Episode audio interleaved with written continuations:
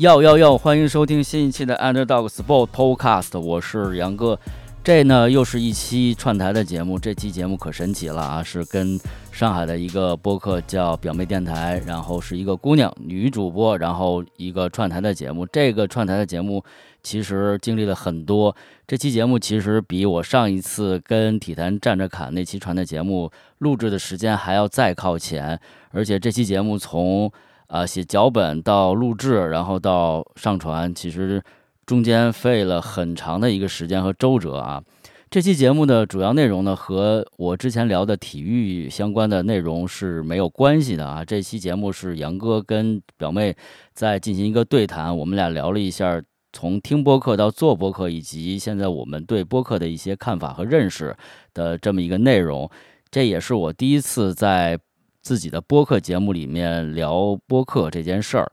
就是也想跟大家分享一些，因为。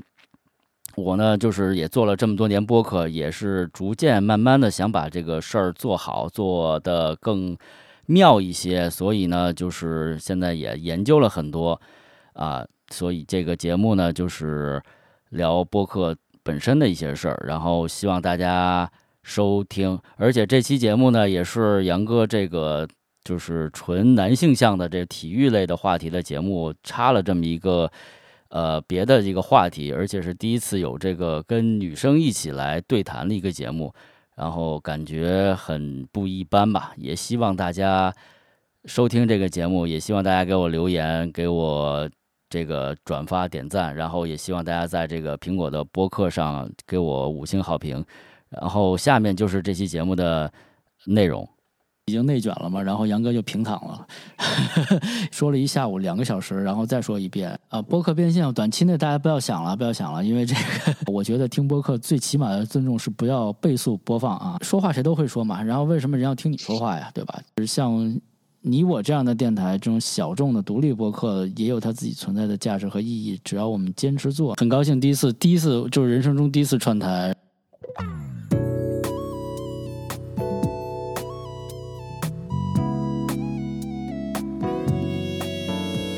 哈喽大家好，欢迎来到今天的表妹电台。那今天表妹聊天室的单元呢，迎来了一期串台节目。我邀请到了八十度电台的主播之一杨哥，同时呢，他有一档自己的体育类播客节目 Underdog Sports Radio。那今天我们就来一起聊聊一个我们共同做做的一件事情，就是做播客这件事情。我们欢迎杨哥。哈哈，呃，Hello，大家好，我是。杨哥是八度 Radio 的杨哥，A.K.A 也是 Underdog Sport 的杨哥，都是我。对，然后就是很高兴第一次，第一次就是人生中第一次串台，然后是这种这个隔空串台，然后挺有意思的。然后来到表妹的聊天室，今天跟表妹一起聊聊天，非常非常非常高兴。好的，那我们今天就来讲讲。这个杨哥的播客故事好了，我知道杨哥其实是有一个稳定的工作，然后他其实也在这个领这个工作领域有一个很大的很高的一个建树了。那么，为什么你会选选择去从零开始做播客呢？让给大家说一说你的播客故事吧。其实还好了，还好了。然后就是现在不是都已经内卷了嘛？然后杨哥就平躺了，杨哥已经平躺了，然后就是干不下去了啊。是这样，就是确实我之前也做了很长时间的工作嘛，上班之类的。然后就是确实就是太累了，然后也想了一下自己今后的一个方向，还是想做自己喜欢的事。这个可能每个人都不是那么。一样，而且就是在每个人在不同的年纪年龄，他们所做出的决定也不太一样。但是我最终还是做出了一个决定，然后呃想做一些自己的事儿。然后其实播客只是其中一个部分了。然后我可能还会将来可能会做一些那个视频之类的节目。然后因为我是这么想的，因为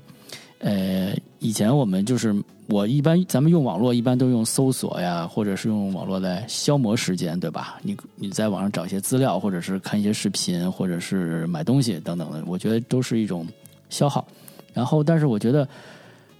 其实网络真的是挺挺神奇的一个一个地方，然后很多人其实用它来赚钱，然后我在想，为什么我不会通过网络来赚钱呢？我觉得我可能也也有这个机会去尝试一下用网络，通过网络来赚钱来养活自己，然后就于是想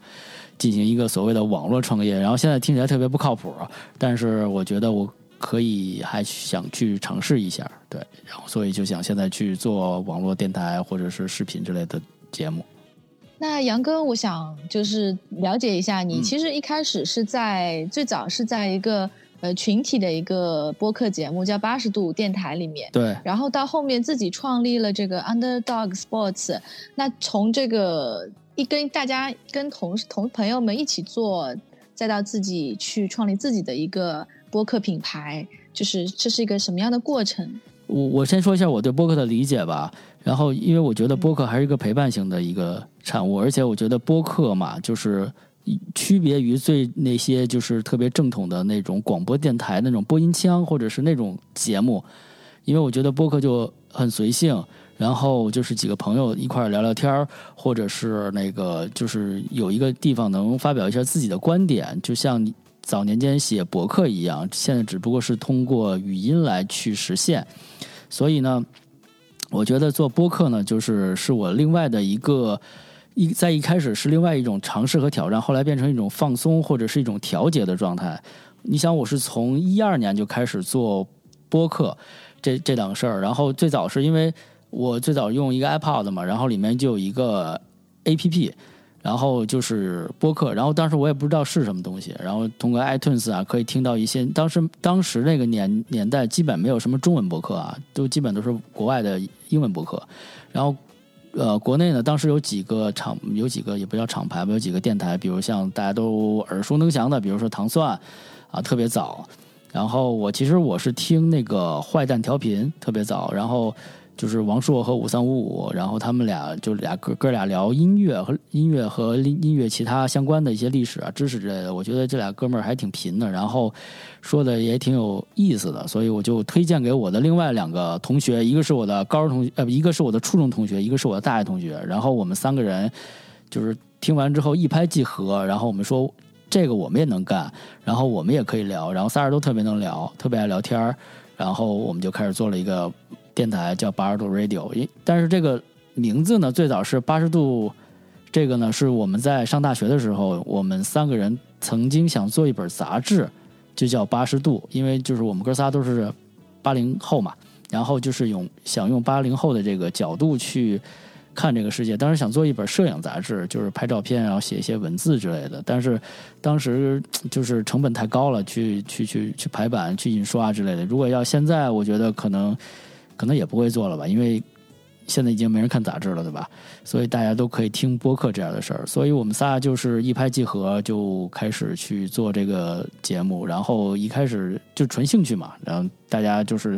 特别的聊。因为以前我们仨在一块儿，也就是一块儿吃饭喝酒，然后聊聊天，然后就是每回还能聊点聊出点什么东西来。然后大家觉得，如果有这种能把音频。用音频的方式把它记录下来可能会更好，所以我们仨就开始做下来做这个 Bardo Radio，然后从我们感一开始从我们感兴趣的话题来做，比如像我们喜欢篮球啊、游戏啊、动漫呀，然后一些回忆啊，早期比较火的节目全是一些回忆的节目，比如说我们回忆小时候的动画片、电视剧，然后漫画书等等等等，然后就会引起当时一大部分的就是跟我们年纪相仿的同龄人的一些共鸣，然后就是让我们做的还挺开心的，一开始，嗯。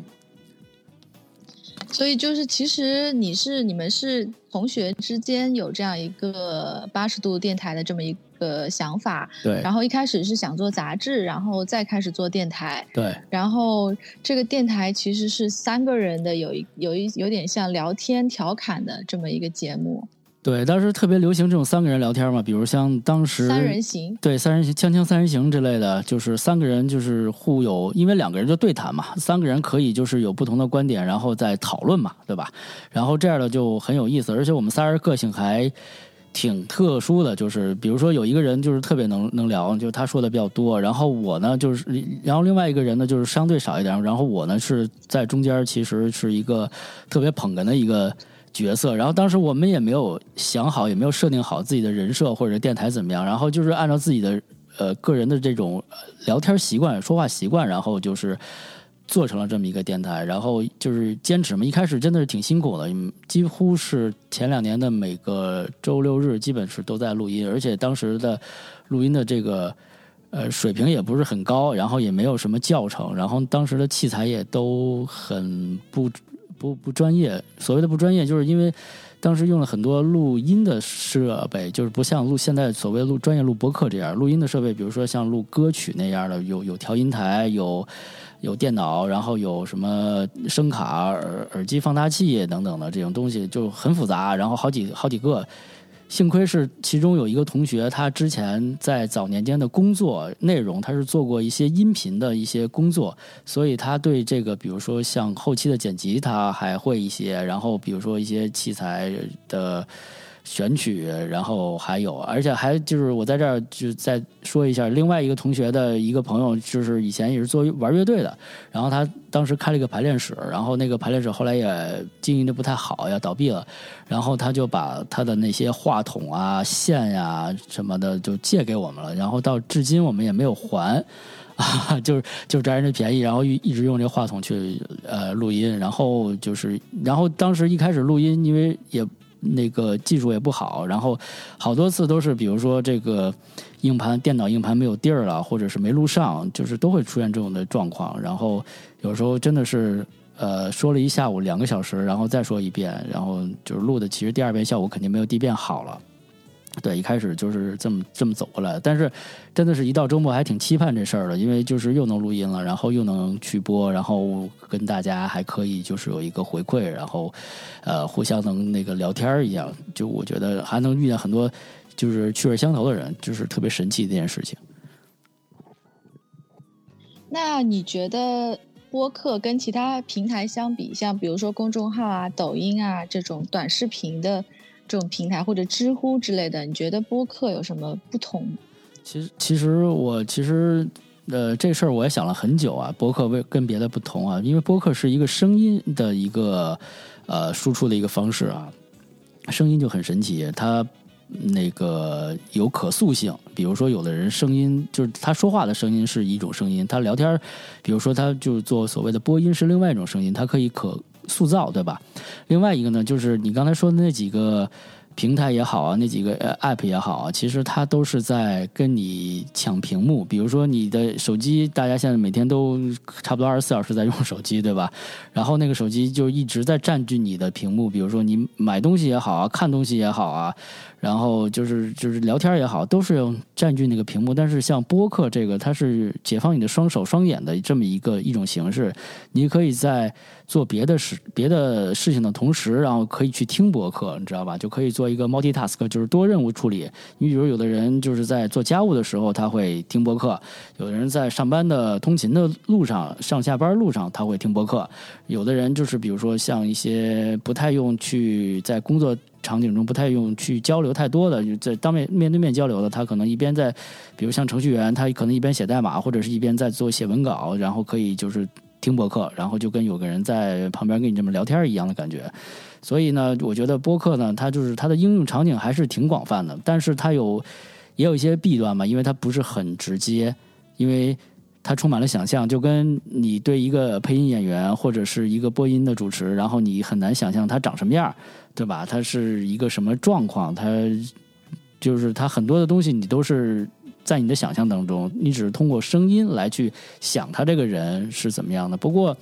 声音和他说的话，其实可以慢慢能感觉到他这个人的性格。所以呢，播客这个这种形式呢，是更适合于陪伴型，就是。他天天跟你这么聊天然后你听多了，比如听了十几个小时、几十个小时、几百个小时之后，你就觉得他是你你的朋友，然后他每天就这么跟你说，就跟你跟朋友聊天一样，他在旁你耳边就跟你这么这么这么说。我觉得就是会让你有一种感情的递进，而并不像像短视频那样就很快，就像快餐一样，吃饱了填完填饱了肚子，然后你也不知道吃的是什么，然后只是觉得 OK，我现在不饿了而已。所以我觉得音频还是。很神奇的一个事情，而且作为人嘛，就是从小都爱听故事嘛，然后听爱爱听别人讲嘛。从小就是我们爸爸妈妈也会哄我们睡觉讲故事，对吧？从那会儿开始，我们就喜欢听别人讲这些东西。那现在可能潜移默化的也变成另外一种习惯了。还有一个呢，就是我一直坚信，就是呃认为啊，因为我杨哥一开始也也早年间也特别喜欢看杂志，然后特别喜欢看杂志，买各种各样的杂志，然后突然就是纸媒。衰败了，消亡了，然后就这些杂志都没有了，然后就变得没法就是每个月没有个期盼，也没有一个就是说你的知识有一个小的集中的有一个梳理在每个月的时候。那现在播客其实做的很多也像这种声音杂志一样吧，比如很专，有的人就专门是说读书啊、音乐啊、电影啊等等的，就是会给你这类的一种啊杂志类的消消遣的一种的选择。我觉得。比像视频，呃，那个冲击力太快，因为视频很多时候就是你没有时间去思考嘛，它一帧一帧的画面就是很快的去过，而不像某些人跟你说过的一些话，可能会在你耳边回记一下，然后你还会啊琢磨一下他是怎么说的这些话，对，所以这个还是感觉是不一样的。那我们来说说你的自己的这档体育类的播客吧，因为本身这个。八十度电台里面，你其实是属于一个三个人当中之一的一个伙伴的一个角色。对。那么现在你准备自己做一个新的独立制作的这个节目，而且也是一个非常特殊的品类——体育类。所以你可以跟我们讲讲关于你这档自己的全新节目吗？对，体育类，我能说我后悔吗？因为其实做播客来说，做体育其实不太呃受众面比较窄，因为大家还是泛文化娱乐类的人听的比较多，或者时事类的。的这种话题会比较多，像体育类的，本来就是从业人就不是很多，然后也就是收听量不是很高。因为体育是这样，因为在中国就是大众健身的人会很多，但是他们也不一定会听播客。然后如果是那种比较水平比较高、比较那个专业的人，可能也不会听播客。所以呢。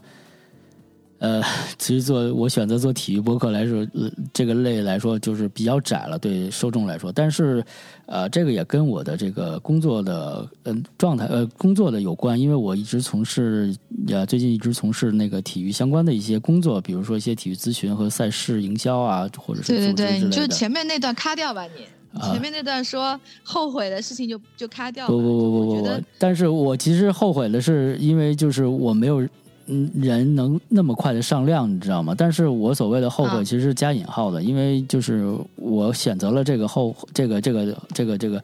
呃体育这个播客，其实我也有春天呀，你知道吗？就是马上这个奥运会就开始了，对吧？这毕竟是一个特别大的一个热点，对吧？东京奥运会，然后呃，今天所以你这是先抑后扬是吧？对啊，先说哎呀，我后悔，实际上我并不后悔。呃，对，因为其实你是还是因为你在从业者嘛，你其实看的可能会比一般人会更呃相对远一些或者长久一些。你看今年的这个东京奥运会马上就开了，然后明年北京奥运会还有不到两百天就也开了，对吧？然后明年还有杭州亚运会，然后二零二二年还有多哈的世界杯，然后这些都是不不停的赛事的话题。对，然后还有像这个今年的 NBA 这种，然后这个欧洲的呃五大联赛足球其实一直会有，包括。呃，一些其他的赛事吧，其实你看你怎么用什么角度去说了，对吧？这个事情对，但是不像那种大众文化，比如说我今天读了什么书，然后现在有一个流行的什么电影，然后能引起一小部一些人很快的一个共鸣。我指的是它没有那么快，对，因为我真的是做了一个很呃相对呃深刻的一个市场分析吧。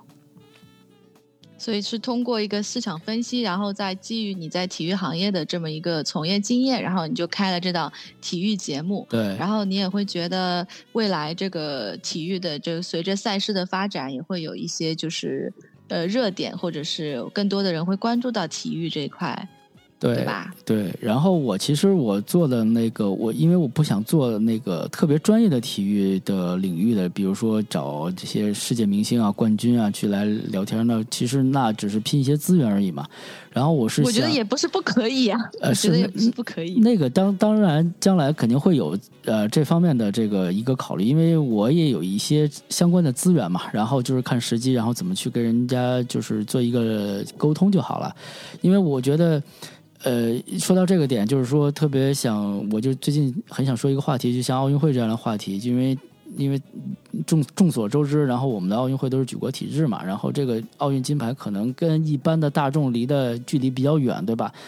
那其实为国争光的事情谁都喜欢，但是那要到每个人，就是每个我们这种老百姓身上，那体育到底是能给我们带来的什么，对吧？就是这些的事情，我其实想更多的去向大众去宣传一些比较好的这个。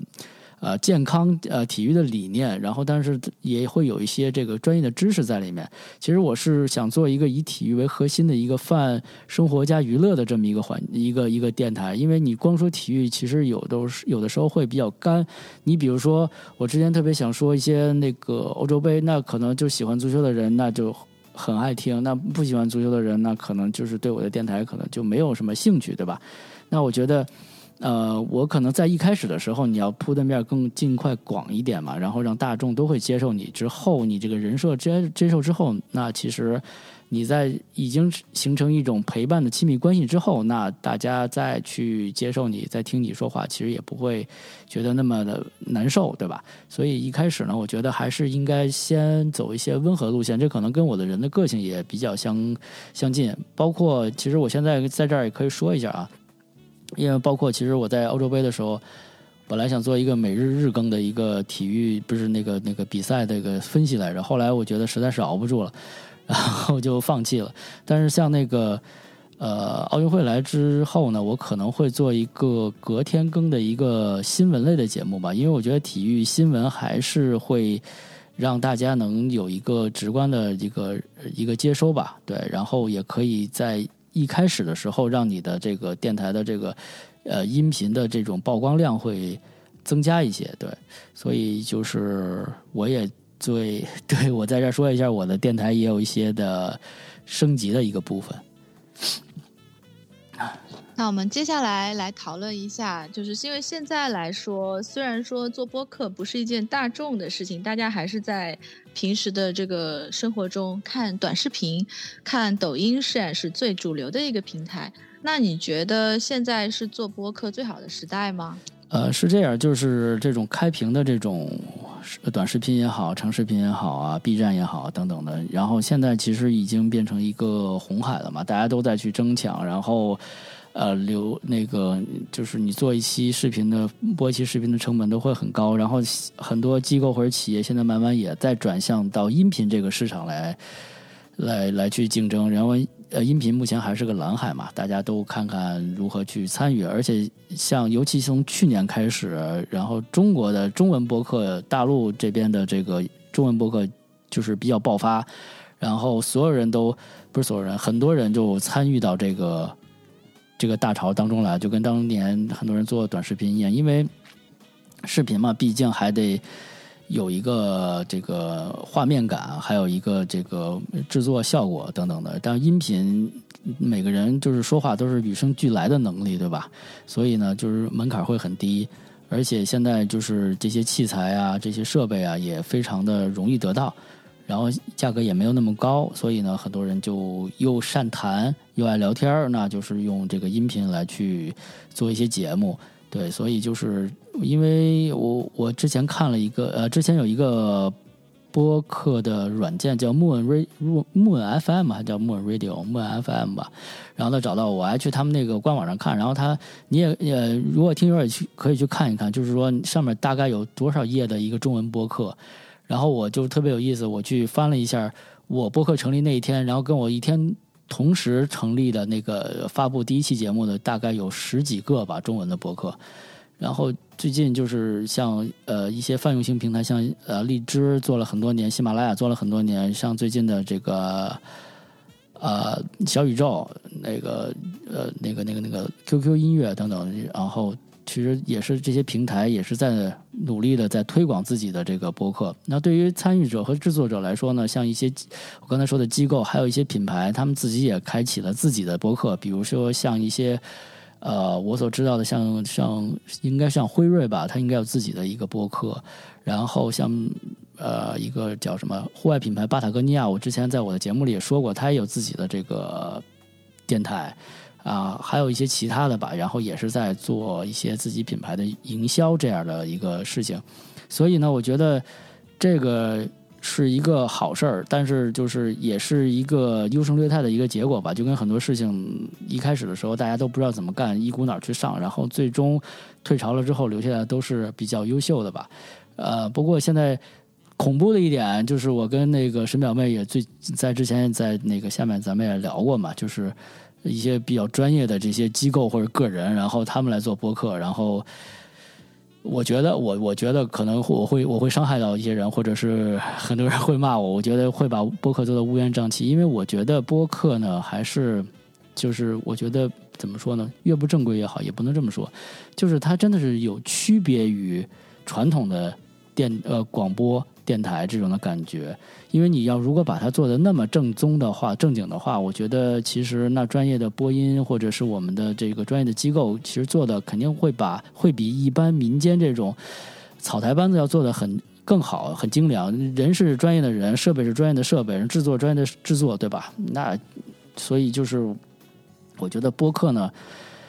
还是以就是应该呈现一个多样化吧、多元化，但是我不希望就就是。又被一些头部的所谓的力量所吸吸吸引走，所以就是对于我们这种小众的独立播客就没有什么生存空间。我觉得其实压力也会上来吧，目前来说，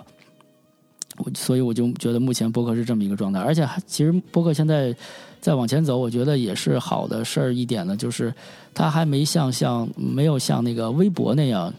就是有营销号，然后比如说你有一个。好，然后就是有水军，然后有明码标价。现在播客目前还没有哈，所以它还没有成为那么商业的一个地方，大家还不知道怎么去玩，怎么去所谓的挣钱或者是变现，只是大家一股脑的先冲进来，然后占领这个各种的渠道，把流量先控制在自己手里面。目前大概大家还是这么一个状态。所以，那你觉得现在的这个？呃，一些优势的这中国播客，他们都具有哪些素质？呃，所以呃，其实播客这个东西还是以内容为王嘛，包括其实很多东西都都是这样，包括是短视频、视频都是这样，以内容为王。所以就是，首先是内容，而且就是对我来讲，一个播客来说，首先你第一个是你听到他的声音，如果我不喜欢这个声音，或者是他的录音的这个音质特别糟糕，那我可能真的就不会听下去了。对。这个很主观，这个，因为我觉得我在听你的东西，甭管你内容有多么吸引我啊，除非你是一个真的是一个流量明星，那我首先理呃知道你是有一定流量，或者我很了解你，你只是口音或者是你说话的方式是这样，那我可能会接受，但是我也不认识你，但是你说话也说不清楚，然后录音的这个效果也很差。我就不太会能听下去，而且现在就是给我的感觉就是你选择太多了，就等于没有选择。就是像我们小时候只有一盘磁带，然后只有 A 面和和 B 面，一共是十首歌，然后听完 A 面听 B 面，然后再翻过来再听。但你现在你有呃一万首歌，然后你就不知道从哪一首歌听起来，可能你喜欢听的歌还是那几首，就跟听电台一样，就是还是第一个你先入为主的人。你习惯了他跟你说话的人，那你可能会去长期的关注。另外一个呢，就是我觉得我听播客还是跟人聊天，就是朋友推荐。比如说有一个什么话题，有一什么播客特逗，那人说话或者他们讲的挺有道理的，你就会听听。然后我觉得我会去听。但是你比如说那些平台推荐给我的那些，我之前也去尝试了去听一听。但是第一个内容我真的也不感兴趣。然后第二一个就是他们聊的就是方式吧，就每个人说话方式不一样，对吧？但是你一定要找到一个让人喜欢听你说话的方式，那可能这也挺主观的啊。所以就是我觉得我后来听播客就固定只有那几个播客了，对。那其实第二个问题是因为我觉得是那个平台它的那个可能是那种算法它没没有那个契合到你的这个点，这可能是他们要完善的地方嘛。因为这个不管在哪哪一个这种比如音乐的那个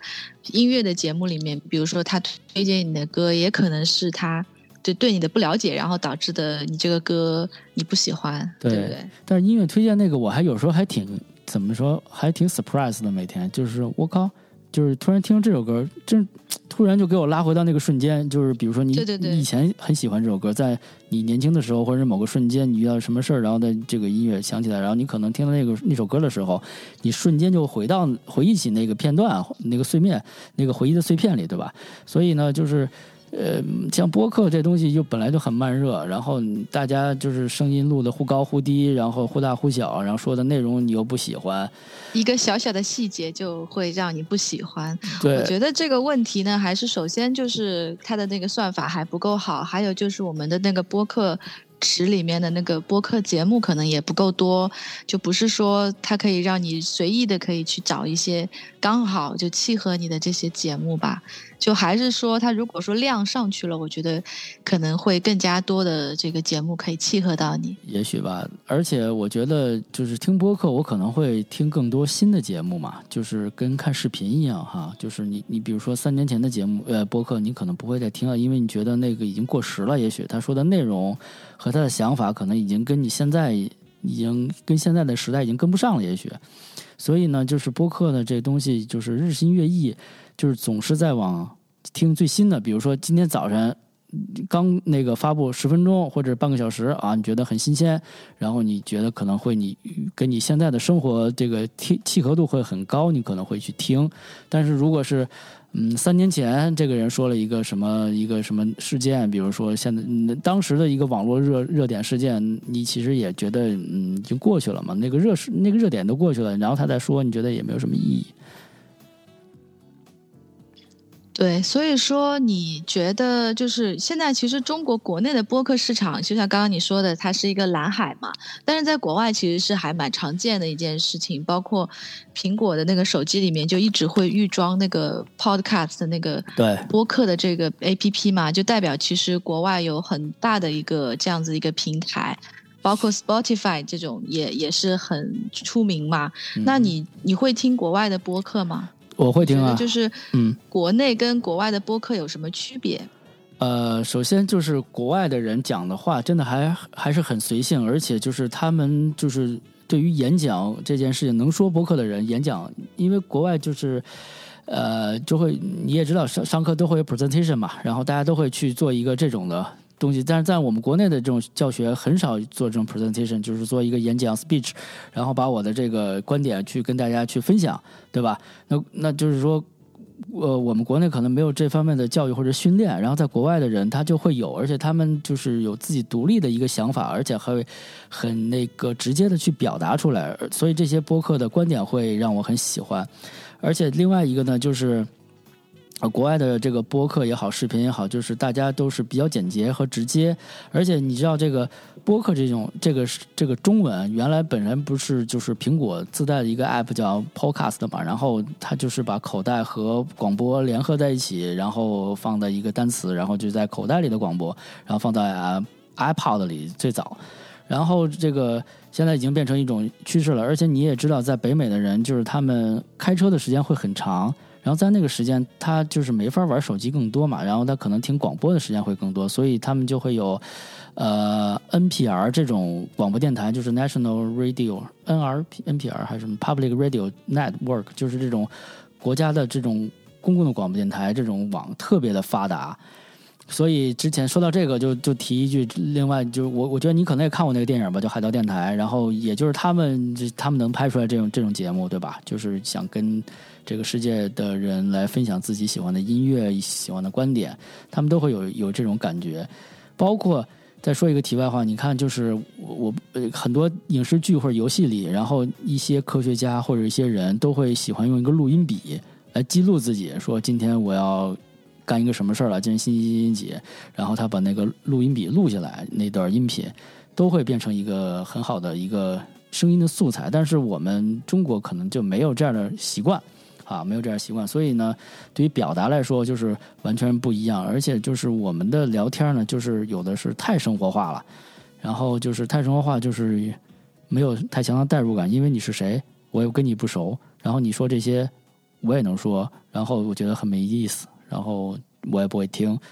然后就国外的电台，哦，对对了，我最近还听很多那个台湾的播客，因为都是中文播客嘛，然后台湾的播客也真的挺有意思的，那些人。像。我研究了一个台湾最有名的播客叫百灵果嘛，然后他们也是做了七八年了吧，然后现在做的也是比较大，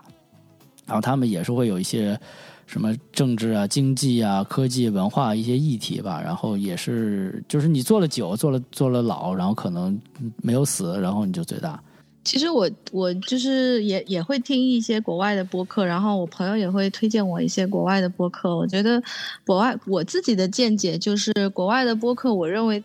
它的普遍的质量会比国内的播客要好一些。就是即使是他自己是一个小的播客主，但是他的那个播客的品质。它的精致程度可能也会比现在中国很多，甚至是我觉得有有一些小名气的播客的品质，我觉得会更加好一些。可能他们会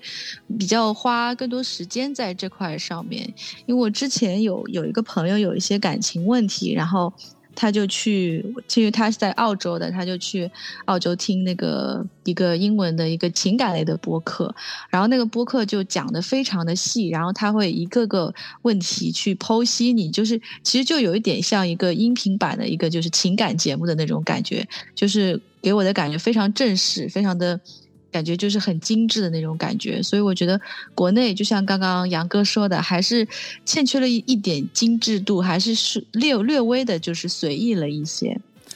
对，因为大家就是赶到这个时机，然后赶紧上车啊！无论什么，拿手机开始录。我倒不是说拿手机不可以录，因为现在手机的麦克风质量也很好。但是你要是真的是。想着你如果是真的为你的听友，或者是听以听众的角度来说，你的这个音频的质量和你的这个播出的频率，其实对他们来说是。至关重要的，所以呢，你不能只是满足你自己的一个表达欲，然后把你想说的话说出去。那可能这也是一种方式，但是对于受众者来说呢，那可能他接受起来，并不是的的那么的顺畅或者舒服。而且就跟那个沈表妹刚才说的似的，就是国外的这些人，他其实对这个，呃，就是怎么制作还是比较在意的。而且我在上学的时候也专门有这种 radio 的一种制作的一种。学科，然后我在我们学校里也看到他们有一个这个 studio，然后里面也有些人，就是他们也会有一些专业的培训和训练，而且就是在国外的这个所谓的视频网站上也有各种的教程，然后教你怎么来去设置，然后购买器材，然后第一步怎么去做你的 podcast，然后怎么去发布等等的。然后我觉得很多人只是说我听过这个东西，但可能对。Podcast 整体的这一套流程还不是很了解，包括从你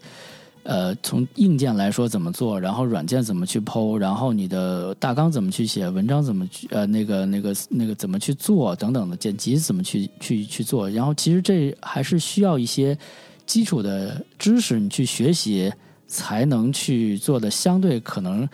让人接受起来舒服一点，不是那么简单的，不是大家现在看那么多播客。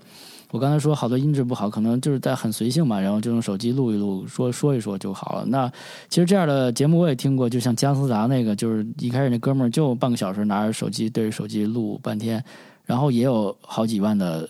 播放量。那可能就是他这个人很有意思，他是一个明星，他自带流量。那一般人你谁也不是，你是个 nobody，所以你没有什么能吸引到别人的，然后你做的还那么糙，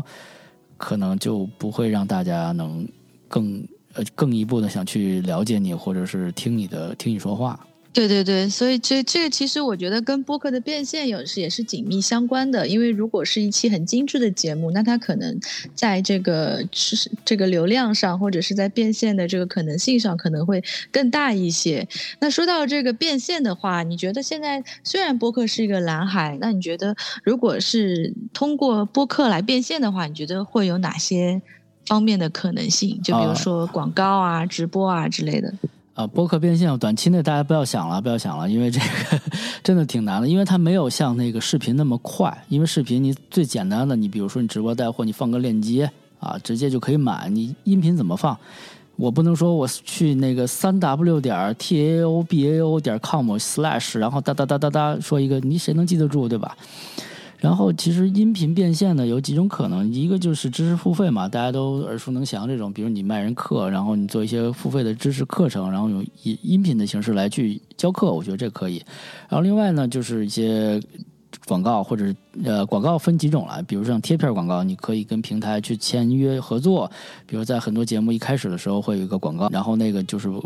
播客主和平台去分分账就好了。现在比如说港台比较叫的比较多叫业配，其实就是带就是做一些机构的合作嘛，就是你在你的节目当中插一些所谓的软文、软性的东西植入，然后去说它的这个产品也好，然后帮他们去卖货也好，等等的，这也是一种方式。然后还有一种呢，就是嗯，受益方去做一做一深度去做一期节目，然后这也是可以的。还有包括定制做一期做一些节目，比如说之之前我忘了是哪个。啊，津津乐道吧，可能好像是，就是天津的一个播客主，然后他们可能和 Mini 还是谁做了几期节目，就专门为 Mini 车主做的节目，这也是一种合作方式。其实无外乎目前就是这几种，但是呢，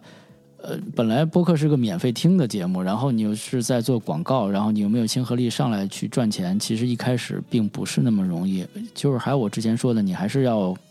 要累积这个好感度，要慢慢培养这个感情。就是怎么说呢？有点像谈恋爱吧，不能一上来就怎么样怎么样。你看，还是就是逐渐的去去去增进这个感情。但是呢，一定要去增进啊，要维持这个。你比如说，你两周不更，三周不更，那可能就人就忘了你了，对吧？那你你更的太勤，人家也会说，哎，怎么老是你啊，对吧？你就就是有点频也不行。所以这个度大家也要也要掌握好，让听友想你的时候，哎，你就适时的出现，然后这样特别好，就是。就是这都是杨哥理想的状态，就是我也没有没有现在没有完成这种状态。我感觉杨哥真的是一个理想主义者，就以前就是会觉得，就是之前也没有再怎么跟你聊，但是我觉得今天在聊播客的时候，真的是会体现你非常非常理想主义，非常的有有这个。梦想的这么一个性格就出来了，因为你在讲很多事情的时候，我就忽然发现你真的好好有好有梦想，好有自己的这个这个这个怎么说坚持的那种感觉。呃，所以我我我对于播客变现倒是蛮乐观的，因为我觉得播客变现其实只是一瞬间，就是。其实大家去看短视频也是因为可能是一股风潮，然后去看，然后看了一开始呢，大家根本就也没有说去花钱。那抖音其实一开始也是。持续大概好几年都在做这个免费的一个一个短视频的一个平台，他要就是鼓励大家一起来拍这个视频，但是也是在后面慢慢慢慢的就开始做那种呃就是一些产品的链接或者是做直播啊什么的，就慢慢的就把把把大家习惯养成好了之后，然后就骗过来了之后，然后再就慢慢的就开始让大家买东西。那么其实相当于就是从就是其实就是一个线上购买的这么一个动。作，我觉得播客如果听的人多了，自然就会，不管是抖音上面所有的变现方式，在播客同样都可以做，就包括直播，它也可以就是音频直播。然后音频直播的内容虽然大家听不看不见，但是通过说，或者是通过那个，比如说手机，你也可以看啊，你可以看那个照片。我觉得其实跟短视频是一个逻辑，就大家如果喜欢你。你大家就会想要买，然后呢，大家为什么要买你的东西？可能仅仅是因为，比如说，比如说，假设好了，播客里面有个李佳琦，对吧？播客界的李佳琦，那他大家为什么喜欢他？一个是他的语言风格好玩，比较特别；还有一个就是他的东西便宜啊，这是很简单的事情。那比如说，抖音里面的李佳琦，他买一包餐巾纸是十块钱，播客里面他只要五块钱就买到了，那你一定会去听播客，对不对？所以我我就觉得。播客的变现应该没有那么那么的，就是就是有奇特吧？就其实无外乎就是那那些东西，只是说这个风潮什么时候会到来，就是怎么样一个播客的一个 KOL 会出现，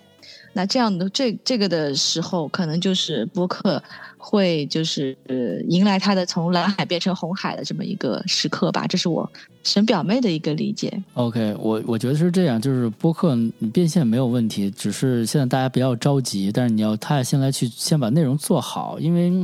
因为现在这个浮躁的社会嘛，就内卷，大家要平躺，所以大家都想挣快钱，然后赶紧挣完钱上岸，对吧？割完这波韭菜，然后就就赶紧走人。但其实我觉得。嗯，这怎么说呢？其实这不符合这个世界的规律啊，就是我们要走可持续性发展，对吧？很多人就是干一票，我我不干了，对吧？那你之后怎么办？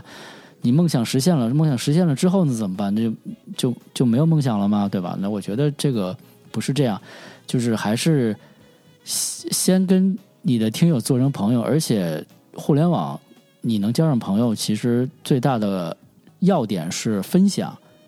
就是这个分享是非常重要的，包括分享你的观点，分享你的生活或者点点滴滴，你想和你想做这件事情，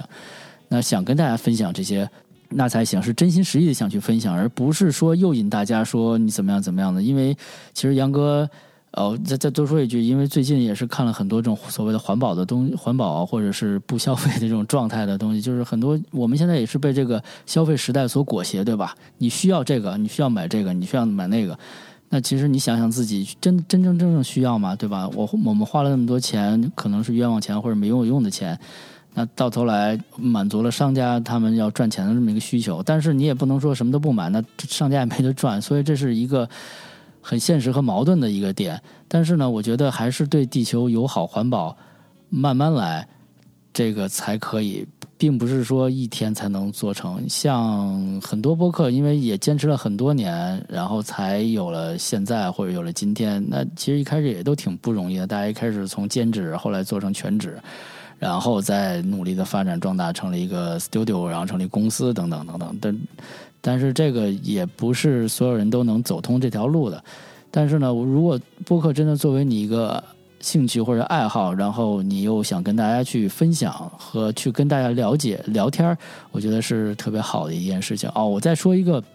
我从去年为什么要自己做这个自己的这个那个 Underdog Sports？其实我当时觉得就是疫情嘛，大家都被隔离起来了，每个人都很孤独，然后我觉得做播客是一个。人与人连接的这么一个过程，就像现在我跟沈表妹做这个串台的节目一样，就是其实也是通过播客，然后让我们连接起来了，而不是嗯有的没的唠一些所谓的家常，那那也是一种连接哈。但是这种播客来说，我觉得更有意义，把你们的友情或者是一些其他的关系变得更深刻一些。所以我觉得做播客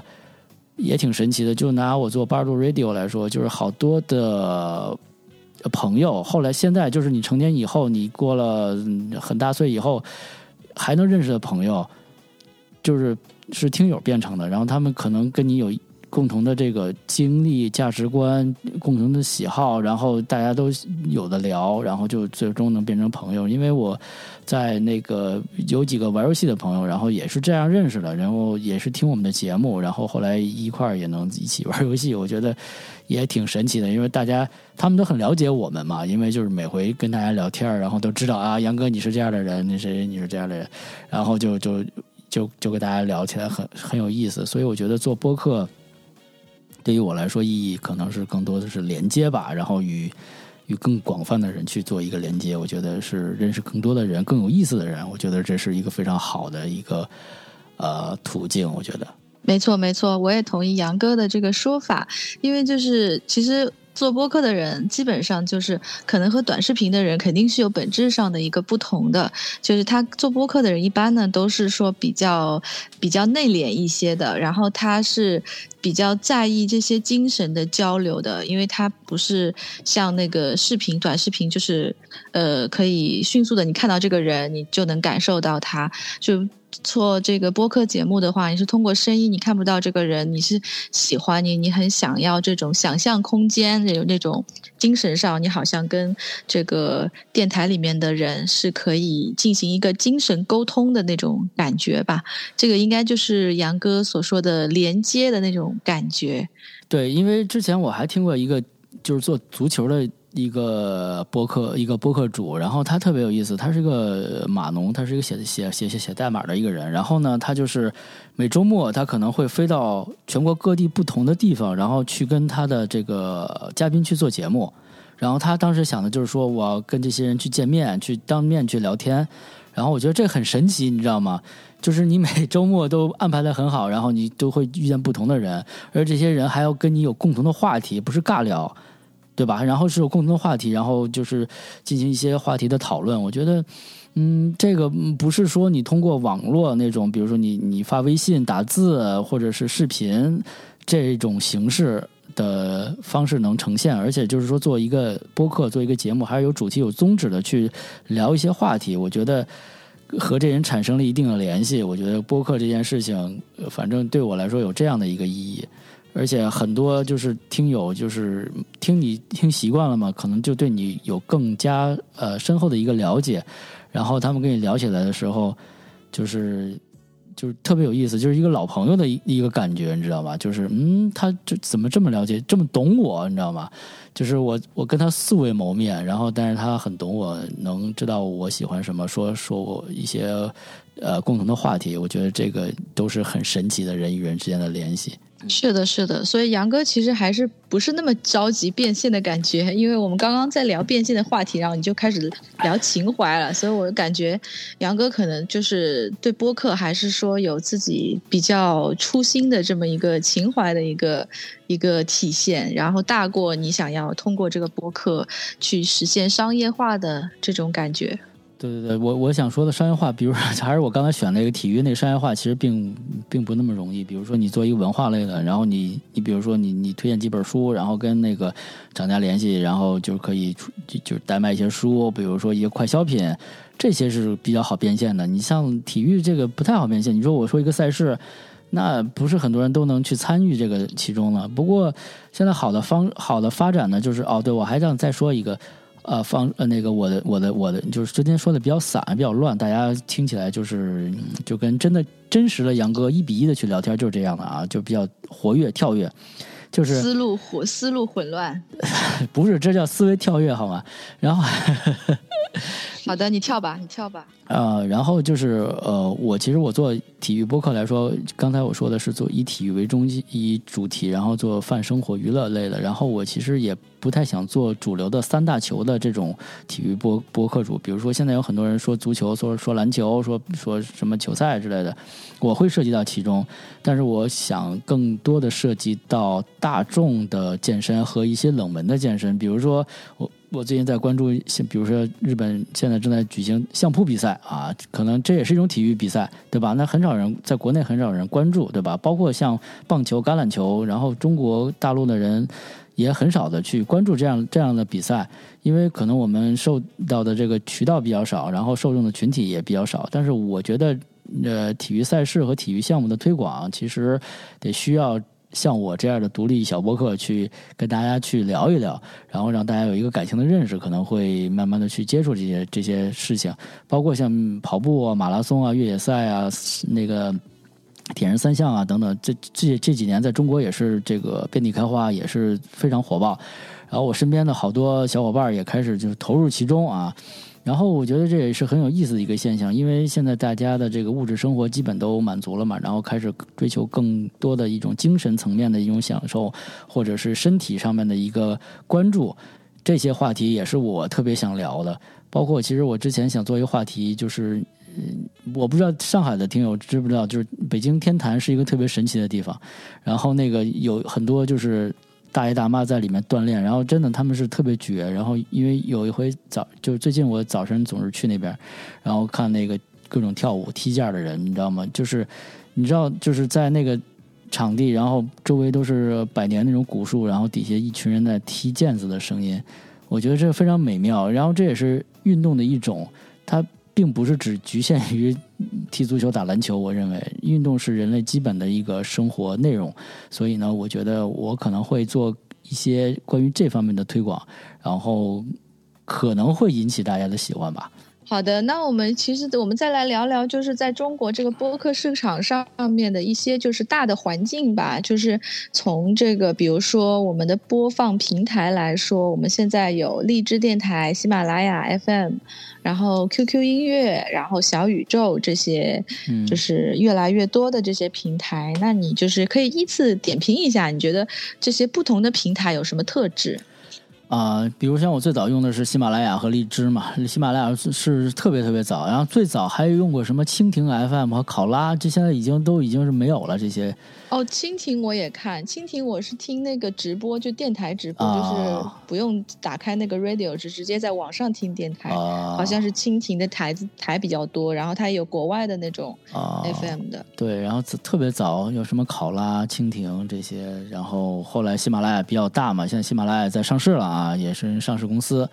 啊，然后但是但是也也挺逗的啊！中国这个就分啊，像喜马拉雅一般都是书听书啊，听郭德纲相声。对我播客平台有一些就是在不同的这个在在在怎么说，不同的领域在发展的感觉。对，就是他们有各自生根的一个不同的一个一个特色。对对对，然后是挺有意思的现象。然后比如说你听郭德纲相声，听那个有声书，然后在喜马拉雅上听的比较多哈。然后那个像荔枝呢，可能就是呃相对年轻直播比较多，对二次元直播比较多一些。然后像小宇宙比较比较文艺一点哈，小宇宙以我看来，可能不知道这比喻恰不恰当啊，就不要拍我砖啊，有点像那个以前的豆瓣啊，现在豆瓣可能也不这样了，就是比较文艺呃，我觉得有点像，我觉得有点像知乎加豆瓣，因为小宇宙有有大量的高精尖人士，大量的知乎是吧？对，我觉得有点音频版知乎的味道，非常有那个味道。OK，对，所以这个，那就是这几个平台嘛，像呃，还有谁？像那个 QQ 音乐、QQ 音乐、QQ 音乐和网易云音乐啊，这样也挺有意思。QQ 音乐作为一个老牌的这个音频的这个这个 app，这个这个厂牌来说，就做的音乐比较早啊，它不可能已经把什么酷狗啊、虾米都干掉了哈，现在就是。就是 QQ 音乐，然后他们现在也和小宇宙合作吧，然后出了这个播客哈，然后 QQ 音乐的播客挺有，QQ 音乐的播客挺有意思的。你看它本身叫 QQ 音乐，它不叫什么播客，它 QQ 音乐里头有播客，然后。呃，我之前跟那个沈表妹还聊过，就是他好多那个播客会有歌词，你知道吗？就是你说的话，它能变成文字，挺神奇的。对对对，这是 QQ 音乐的，可能是独家技术、独家秘籍哈，可能 AI 人工智能算出来的。然后那个叫什么荔枝，然后网易云啊，网易云，网易云好像就也是一个平台，就你可以自己上传节目，但是好像不能就是一键上传，就是。呃，可以连到所有的平台里面，对，好像连不到。网易云只能本地上传，它没有那个映射或者链接。然后网易云呢，就是网易云最大的特点不是最早是这个评论嘛，就是所有人就听一首歌，然后底下可以讨论嘛，这种。然后网易云的这个评论帖是最最火的嘛，但是。但是播客可能他也没太做起来，然后其实他做的挺早的，我觉得就跟荔枝差不多年代的时候就有这个播客这个项目了。但再再早，其实你知道我们最早那八十度 radio 最早在哪儿吗？在豆瓣音乐小站，然后去放最早最早。然后但是那个有一个问题，豆瓣只能放三十分钟的节目，它高于三十分钟，而且是当时叫豆瓣音乐人，它有一段时间有那么一个推广的一个项目。然后你可以把你的音频放在豆瓣上，然后但是只有三十分钟。如果你要是超过一个小时的音乐音频，你就得切成两部分。然后但是那会儿技术也不太成熟，所以就是做的都不太好。对，然后就是这几个吧。然后我网易网易现在其实我也不太喜欢，不知道为什么，就是可能听歌会喜欢。那你这几个电台里面，你最喜欢哪一个？呃。哪一个平台？哦，其实最原始喜欢还是苹果 Podcast 呢，真的就是。哦，对你刚刚还没讲到这个。对，然后那是最元祖啊，最最最传统的一个平台，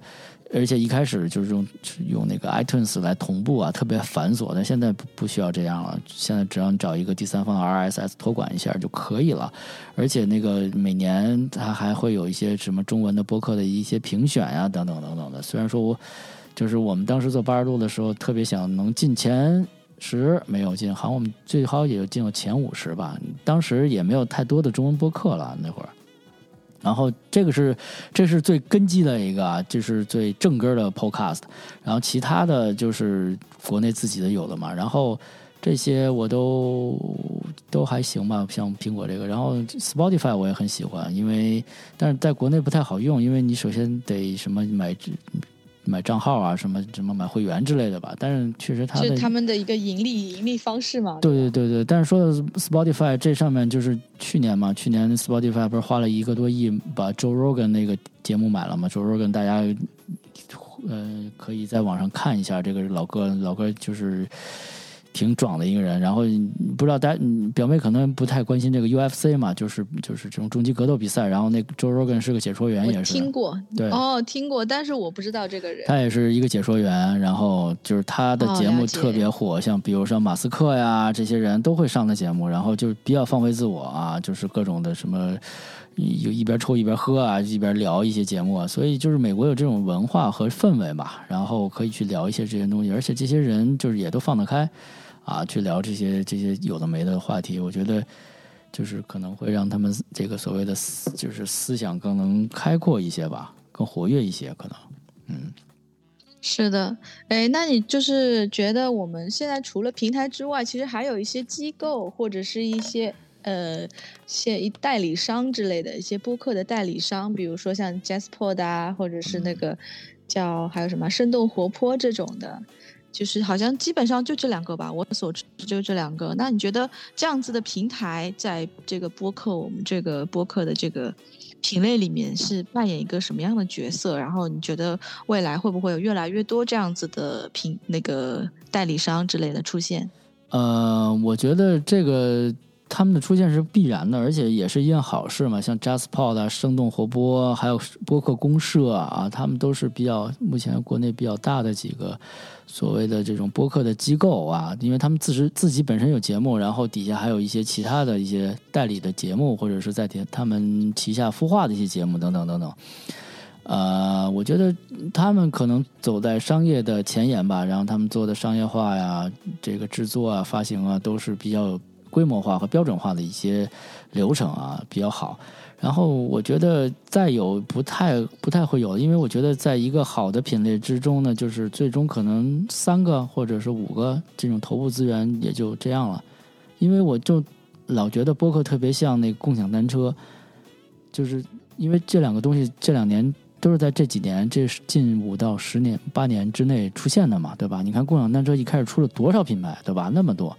那后来该死的死，该卖的卖，然后留下的现在只有这几种颜色了，对吧？那我觉得播客这种头部资源，就是头部的机构也是这样。那可能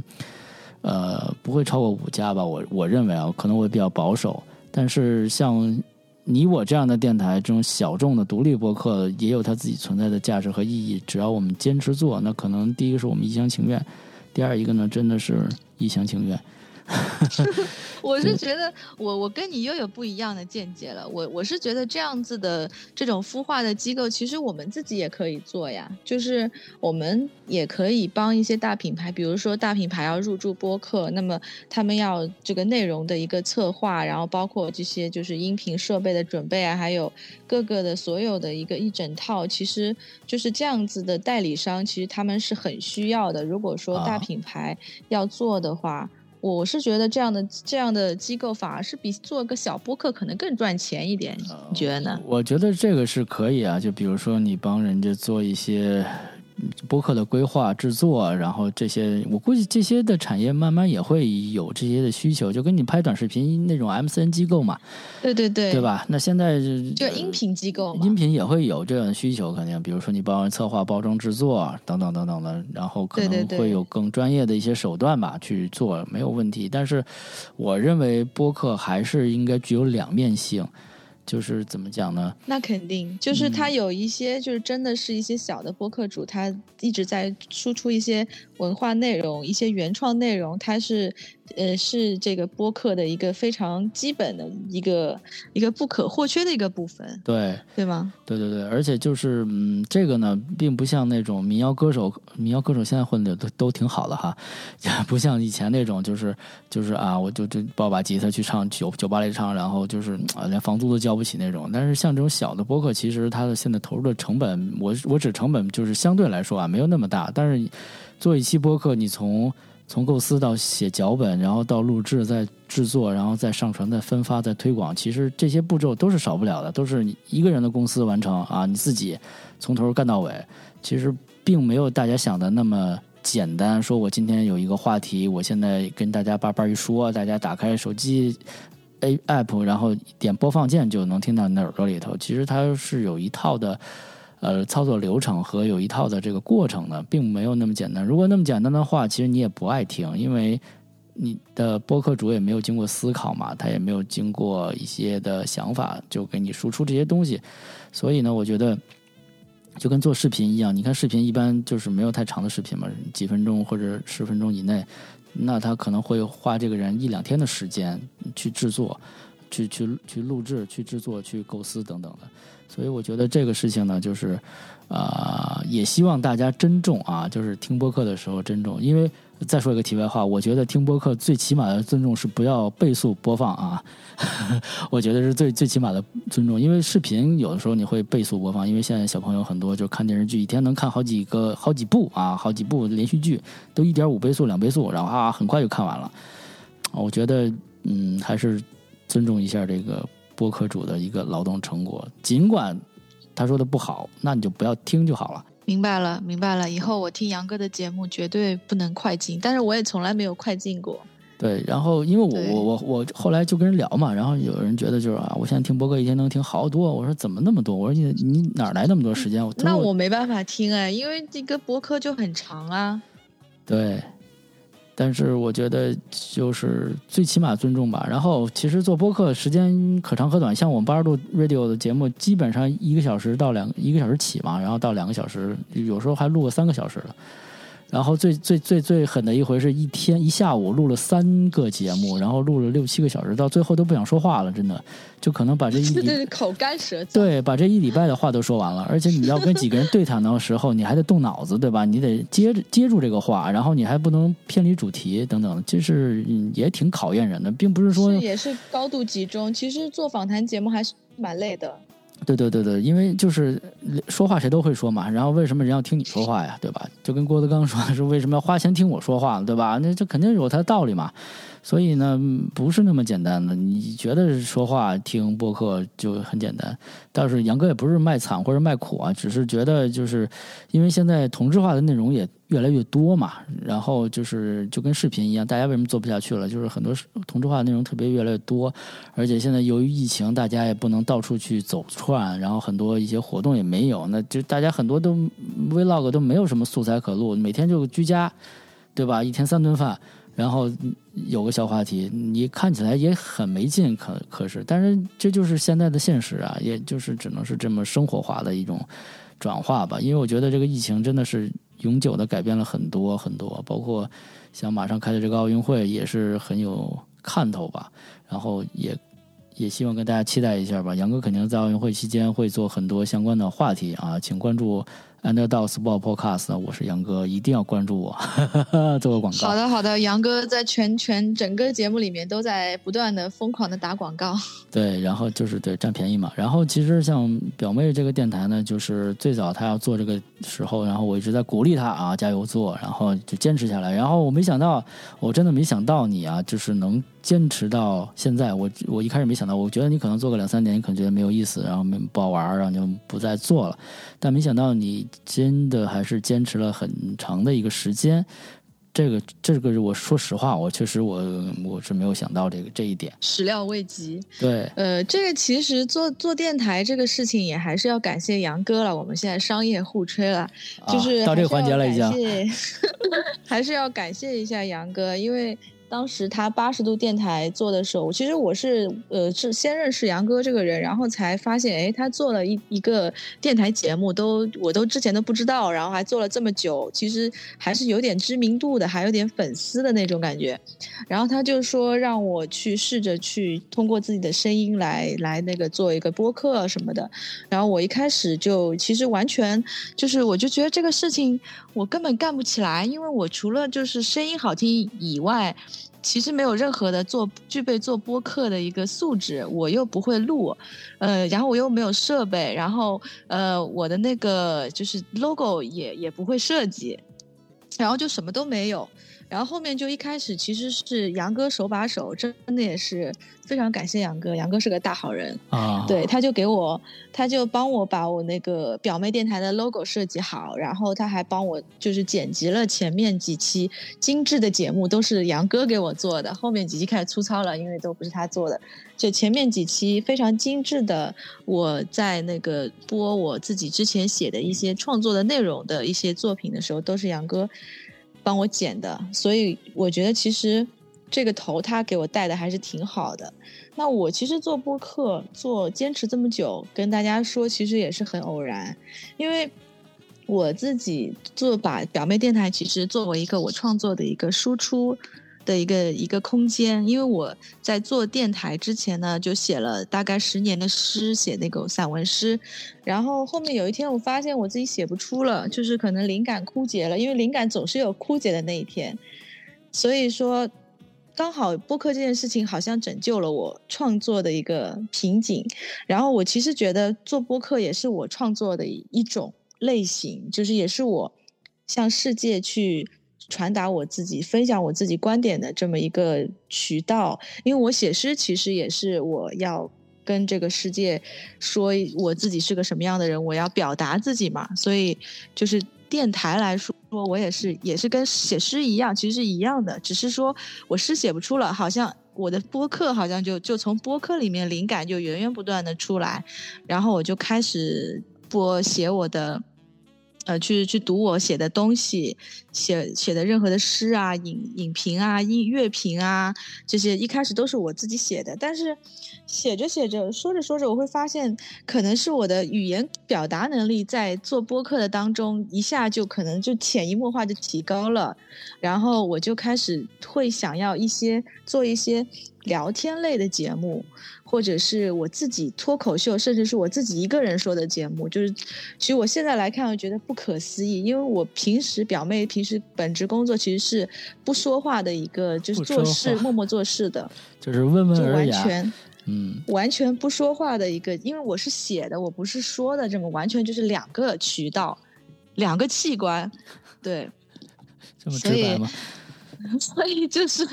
我就觉得不可思议，就是可能我白天是在写，但是我在周末或者是在晚上，我是在说的。所以我觉得，就其实播客虽然说表面电台也并不是有太多的粉丝，或者是就流量也不是特别大，但是我觉得对我自身的成长和自身能力的提高，是真的是要感谢播客这个东西。所以要也要。也要这个感谢杨哥的这个建议，这是一个非常 非常好的一个建议。对，所以我觉得这期串台还是挺有意义的，就是两个两个这个非常有有有理想的一个播客人的之间的一个对谈，开始对谈，对对对。但我觉得以后可以多创播客这条路。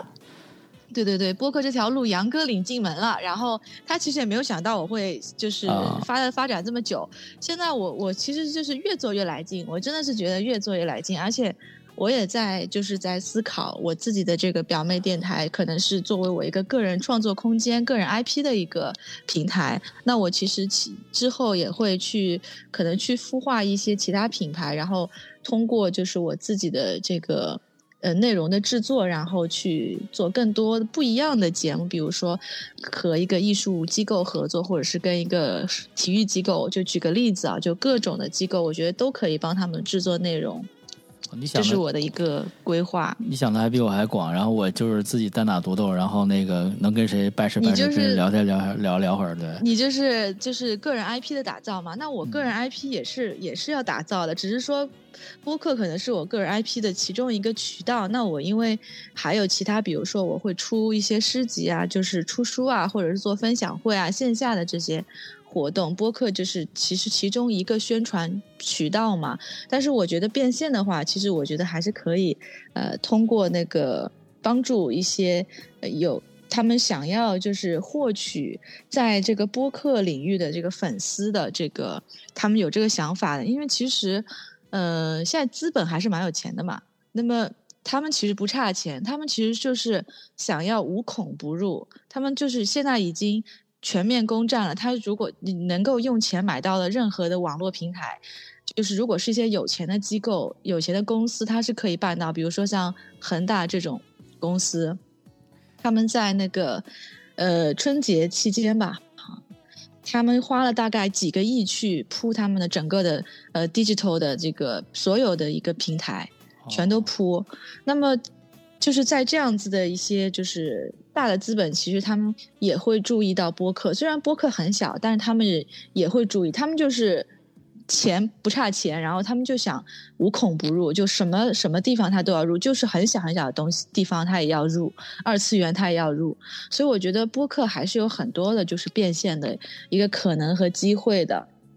对，这是我我我还是挺乐观的。因为我之前听不知道是哪个电台还是播客，记不住了，听很多，然后说那个这个在二十一世纪，谁拥有了流量，谁就拥有了核武器啊，这种这种骇人听闻的话语。然后 然后确实现在是这样，就是都是以流量为王嘛，然后谁有流量，那钱就往哪去，对吧？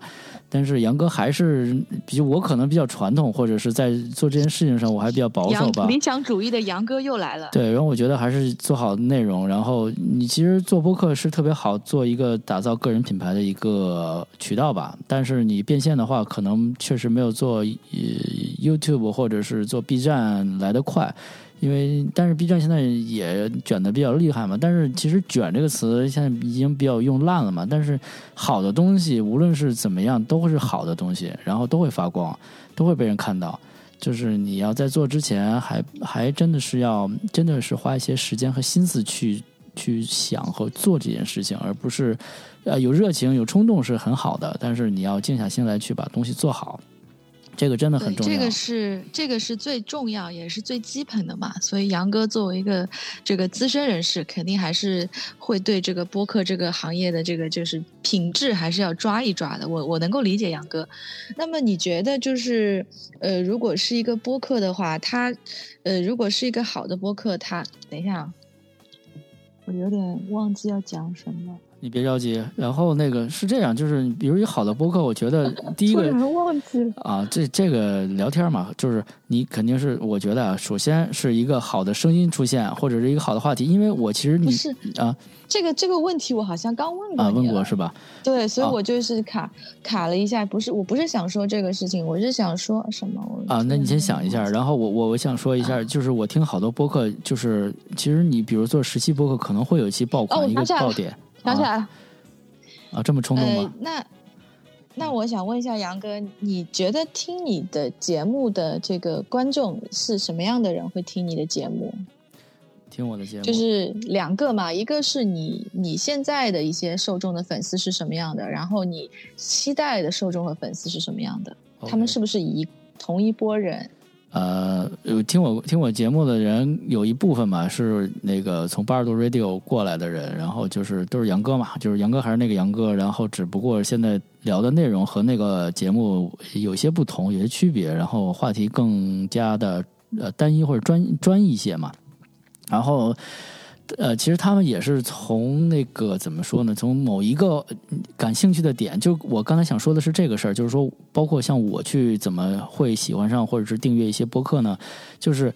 呃，他那些播客不是每期我都会听，也许，然后他只有一两期是我感兴趣的话题，我偶偶尔偶然听听过那么一两期之后，可能会变成一个习惯，然后对这些人产生了一些好感度，想探究他们呃之后想要聊的一些话题，然后。也会去考古，比如说他们之前的那些节目也会去听。很多播客不是从第一期开始听的，反正我是这个习惯。那可能就是他可能有一期所谓的爆款，那可能其他期每期就有个二三百的播放量，可能那期能上几万，对吧？那这个东西就是你要赶话题啊，或者嘉宾啊等等契机，这个是可遇不可求的。然后我觉得我的听众呢，就是首先还是有共同的爱好吧，这样，比如说都喜欢运动的人，而且我说的这个话题啊，他还感兴趣。比如说我之前说那个白银越野赛的那期，然后也是，呃，就是感。赶了一个热点嘛，然后在那个期间说的那么一个话题，然后那个播放量还是比较高。但是我觉得就是现在另外一个就是情形呢，也是很多播客就是也是在蹭赶赶赶热点蹭热点，然后就是大家就说烂了嘛这种东西。我觉得有自己的独立观点去说这件事情也很好，但是太多了就不太好了。我还是那个观点，就是因为我现在有时候很矛盾嘛，就是太多了的事情我反而就不想关注了，我觉得就是很烦。你知道吗？就我被裹挟了，逆反，叛逆了。呃，不是叛逆。我觉得，我觉得是这样。嗯嗯，你说？哎，我说。我我觉得就是，我觉得就是，其实。呃，本来也想问杨哥就蹭热度这个问题，但是我觉得更想就是想跟杨哥讨论的就是，其实现在市面上，我觉得尤其是像小宇宙这样的平台，你乍一看从它的这个标题，就是我觉得就是现在很多的小宇宙的这个播客，他们其实都呃就文字水平和这个呃标题党的起起标题的水平都很高，他们每次都可以取一些非常好玩的标题，然后就吸引到小宇宙，然后就。可以推荐他们的节目，但是我每次点进去一看呢，他的那个节目的质量跟他的标题，说的这个问题是完全不对等的。我可能五分钟我就气了。嗯，当然，就是可能也也有一些节目是它的标题和它内容是同样出色的，但是我觉得很少。我觉得还是有这样一个问题吧，不是说呃就是吹毛求疵，但我还是觉得如果你的这个呃内容不够好的话，你通过一个标题党去吸引大家，这个其实如果。你的内容并不是很好，其实会让这个听众会有更加差的一个观感。那你还不如就谦虚一点，或者是是因为就是他这个标题会让你期待很高，他说的这个的话题，他的这个高度很高，然后你点进去看，其实啊，其实都还是在闲聊。就没有说能够说到点子上面，就是并没有说很多干货。那么现在为什么大家会喜欢听，比如说像备忘录或者是风投圈这样子，它比较垂类的这些呃播客，就是因为他们非常紧扣这个主题，他们的这个标题取得也是非常就是。直接，他就是说一个事情，然后他会邀请一个人来分享，然后这个嘉宾说的也在点子上，他不会说有很多闲聊或者是一些很轻松的感觉，他就是要要让这些听众去学到东西的，但是也不是说太枯燥的那种教学的那种感觉。对，所以我觉得就是好的品质的节目确实会，就是会。这个流量会大，这个也是我觉得很正常的。但是那些就是现在可能大家也在各个平台也在扶持这样子的小播客嘛，他们比如说取了一个很好玩的名字，然后就被推荐了，就是给他们一个鼓励。但是其实，嗯，就是他们还是要有自己清醒的认识吧。对，就是其实他们的节目并没有，就是他们推虽然被推荐了，虽然他们的订阅数好像一直在提高，但他们的水平还是远远不是那么的好吧。对，我怎么听出一种那个柠檬的味道呢？哈，有一点 啊，我我就是觉得，我觉得是因为我表妹是一个特别不喜欢取标题的人啊。呃，我我但是也不会像姜思达这样一二三四这种这么的做作，就是好像就是你一定要来听我节目的那种感觉。我就是非常简单的一些标题，就是说，就是说这个话题，我就说这个。但是我会发现，现在我不知道是不是因为九零后、零零后的人，他们比较会对这些标题会被这些标题吸引。因为我之前在荔枝电台做节目的时候，我有些节目是被推荐的，但是他们就自己给我换了一个更加抓人眼球的，嗯，标题，甚至是跟这个主题没关系的标题，然后就是说被推荐了。就所以我觉得这可能是现在现代的这个社会的一个一个现象吧。我觉得是这样，就是这个标题呢，就是反正我不知道你你的你的这个制作过程是什么。我的标题一般都是最后起，然后就是我是先有一个动机，然后先写脚本，然后然后去聊这个话题。比如说我会有大纲啊，是从由浅入深的去聊这个话题，然后最后再起标题。确实，标题就是标题党嘛，会吸睛嘛，然后让人眼前一亮，会。想去看，引起人的好奇嘛？这个也没有，这只是一种手段了，这只是手段了。但是真正好的还是内容。然后第二个呢，呃，我我刚才想说啊，我我刚才想说什么来着？这个现在，哎呀，这个也是一聊天就脑子就是比较紧，对吧？这岁数要大啊！我操，我想聊什么来着？这个这不应该啊！这个这不是这不是。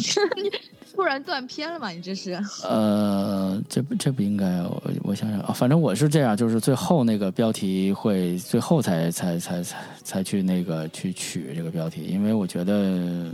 嗯，你你得你得你得，其实标题很很难，真的，这其实是你的一个精华，就是我知道，对于我来说挺简单，因为我不想要就是。刻意的就是去取一些标新立异的标题，所以我就是我说什么这个主题是什么，我就会取取这个标题。我甚至就是非常的直白，我觉得越直白越好。我是希望你知道为什么吗？因为我是希望大家比如说在搜索的时候，直接比如说搜一个，比如说搜泰姬陵，他就可以听到我那期节目，因为我这个节目的标题就叫泰姬陵。就是就是方便大家搜索，我是这么个考虑，因为我觉得标题党的话，你根本就也搜不出来，因为音频又不是那种公众号的就可以通过关键词搜索，它只能通过标题去搜索嘛，我是这么个考虑的。哦，对，这个杨哥可能给你啊，我想起来我要说什么了哈，杨哥要给你简单的有一个小的 tips 或者小的建议啊，其实这个怎么说呢，是一种营销的手段。第二一个呢，就是你去网上可以搜一下 SEO。优化就搜索引擎优化的这么一种有教程有方式，就是为什么一搜的东西就是你会排在前面，这是有一套规律的。比如说谷歌它有一套自己的算法，或者是有一套它自己的那个方式，然后包括每个平台可能也有，但是你要去大概了解一下这种呃搜索引擎优化的这么一个情况啊。另外一个我操又忘了啊，另外一个我想起来了，就是你刚才说到那个。播客其实我觉得播客就是你跟大家聊天谈心分享，一定不要教育别人，你知道吗？就是很多人听累了一天了，或者早上起来听播客，你上来就给他教育一方一一方面一顿，然后我觉得干嘛呢？就是你凭什么要教育？你是谁，对吧？你何德何能？你去教育人家？我觉得这个不不好。就是我做播客的这个理念呢，如果你真的想去去去去给人一些建议或者什么叫寓教于乐，你知道吗？就是。在玩玩不是不在那个轻松的环境中去告诉你这些东西，而不是说你应该怎么样，你不应该怎么样。我觉得谁也不喜欢听这样的博客或这样的话语，对吧？所以呢，就是呃，有一种更温和的方式，可能也是够跟我个人的这个个性有关吧，还是就是然后就是做这种的一种推荐也好，去做一种分享也好。因为其实很多博客嗯，最终变现不是也是种草嘛，对吧？就是种草怎么种？你不能强种，对吧？就挖一坑，然后埋，然后种，然后那人不一定吃。你要潜移默化、深入浅出去聊这些事情。那其实这是一种说话的艺术，或者是一种表达的方式。嗯，也是每个人有这种的这种方式。但是我觉得你还是就是这个方面，就是如何就是很好、更好的利用网络的资源，就是你要去在精进一步的不呃方面，知道吧？明白，明白，就是还是要结合一下当下的环境，不能太过的就是太过直白、严肃，或者是对对对，还是要就是稍微柔和一点。对，你要加一点修饰，因为说。再说的通俗一点，你说叫什么泛泛一点，就是做播客也算一个所谓的自媒体嘛。然后自媒体你也都知道是什么一个情况，对吧？但是我们也不做那样的自媒体，对吧？天天就是还是要有一点点服务精神，对，要让就是大家能够秒明白你这个播客的内容是什么。这个真的很重要，不是说我就是那有的人可能也会有这种心态，我就是有表达欲望很强烈，我就说老子就是这么说了，然后你爱听不听啊，对吧？就这个东西，那你如果是这种心态，那我可能就不听嘛。对吧？对对对，是的，是的，是的。听不听在我嘛？我觉得还是还是说要做大做强，肯定是还要听一下杨哥的意见的。呃，还就建议建议互相探讨，因为就是我其实也是在嗯所谓的学习嘛。因为这东西你说做播客，其实一直在也是在学习，不论是软件呀、硬件呀这些现在的这些方式啊，包括一些趋势，你肯定要一直在观察和关注这个领域，然后你要不断的学习嘛，然后就不会。不会，你做的东西就为什么？哎，我做的我觉得自认为很好，但是不会被大众接受。那那大众这个市场还是能检验你的这个作品或者你的这个东西的一个一个很好的一个反馈机制，对吧？所以你还是要呃顺应一下市场嘛。是的，是的。好了，我们今天已经讲的非常多了，非常感谢杨哥的这个做客和串台。对，表妹以后呢也会做更多这样的一个串台节目。今天就聊到这里，感谢大家的聆听，我们下期再见，拜拜，拜拜。Some dreams live on in time